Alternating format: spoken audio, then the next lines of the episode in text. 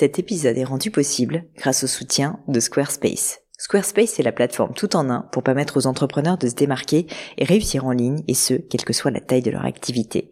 Pourquoi est-ce que j'ai choisi Squarespace comme sponsor du podcast? D'abord parce que je sais qu'ici vous êtes très nombreux à entreprendre, avoir un podcast ou un projet qui nécessite d'être valorisé sur un site web. Et que Squarespace propose des outils vraiment simples d'utilisation pour avoir un site beau, propre et efficace en un minimum de temps. Quelques exemples de fonctionnalités, des templates de sites web personnalisables et adaptatifs pour créer des sites beaux et design en un temps record, l'outil email, le nerf de la guerre pour développer votre activité et communiquer avec vos clients, ou encore leur outil SEO intégré pour émerger sur Google sans être un produit métier. Alors si vous voulez donner à votre business toutes les chances de se développer, je ne peux que vous recommander d'aller sur le site squarespace.com. En plus, Squarespace vous offre moins 10% sur votre première commande de site web ou de domaine avec le code Pauline. N'hésitez pas et rendez-vous sur squarespace.com, code Pauline.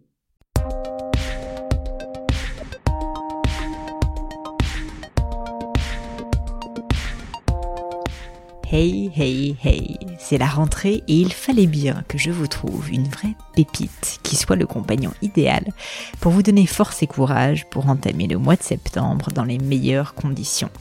Ici Pauline Aignon, vous êtes sur le gratin et je vous présente le Book Club du mois d'août. Il s'agit du livre La confiance en soi, une philosophie, c'est le titre du brillant Charles Pépin.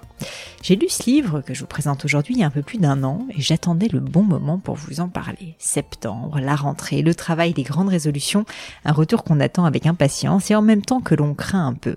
Je me rappelle petite d'ailleurs cette crainte mêlée d'excitation en arrivant à l'école le jour de la rentrée.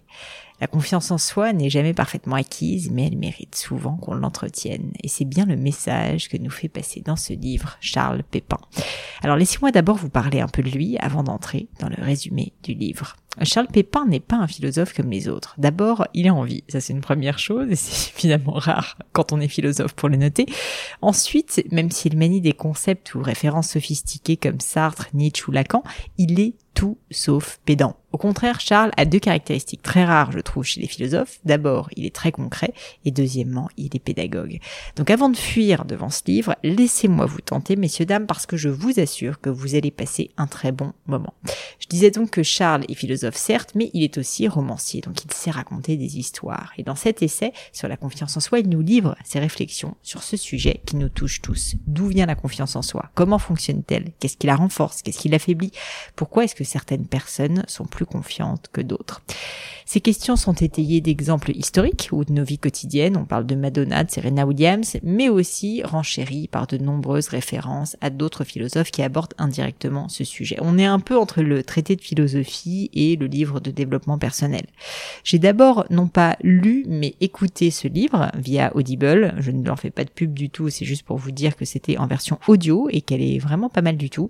Et j'ai tellement aimé que je l'ai finalement acheté en version papier et que je l'ai lu ensuite de fois de suite. Donc pour tous ceux qui me parlent souvent du syndrome de l'imposteur, de comparaison aux autres, de sentiment d'impuissance, bref, d'absence de confiance en soi, eh bien je pense que ce livre vous aidera à comprendre mieux votre situation et pourrait peut-être aussi vous donner des pistes de guérison. La thèse principale du livre, et que je partage complètement, est la suivante. On ne n'est pas confiant, on le devient. Les chapitres du livre tâchent de nous donner des clés pour y parvenir, s'entraîner bien sûr, passer à l'action aussi, ou encore cultiver les bons liens. Une idée qui m'a marqué parce qu'elle a une résonance particulière pour moi, c'est que la confiance est un cadeau, un cadeau qui se donne. Je m'explique, étant plus jeune, j'ai fait des études littéraires. Et quand je me suis lancée dans l'entrepreneuriat, je me rappelle que j'étais assez complexée par mes connaissances d'Excel, au point où j'étais persuadée que je serais jamais capable de maîtriser l'outil. Je me disais que de toute façon, moi j'étais littéraire, que j'étais nulle en maths et que c'était pas fait pour moi. Et c'est mon mari qui m'a formée d'ailleurs sur Excel et qui m'a surtout donné confiance en m'expliquant déjà comment ça fonctionnait, mais aussi en m'expliquant qu'il n'avait strictement aucun doute sur mes capacités. Il m'a donné de la confiance. La confiance de l'autre suffit parfois à ce qu'on retrouve confiance en soi-même. Depuis que j'ai compris ça, je m'efforce de témoigner ma confiance aux personnes qui en ont elles aussi besoin. Rien que pour ce message que je trouve assez puissant, je crois que ce livre vaut la peine d'être lu. Avant de vous quitter et de vous laisser donc découvrir la confiance en soi de Charles Pépin, laissez-moi vous rappeler comment fonctionne le book club. Tous les premiers dimanches du mois, je vous dévoile donc le livre que j'ai sélectionné pour le groupe le book club du gratin. Donc aujourd'hui, La confiance en soi de Charles Pépin. Je prends soin à chaque fois d'essayer de sélectionner des livres qui suscitent la réflexion, comme c'est le cas aujourd'hui.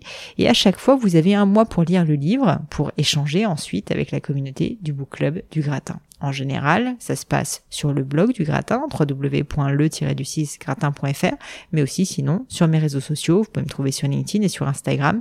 Quand j'ai fait un post sur le sujet, vous pourrez tout ensuite y répondre en commentaire ou comme je le disais en commentaire sur le blog du gratin.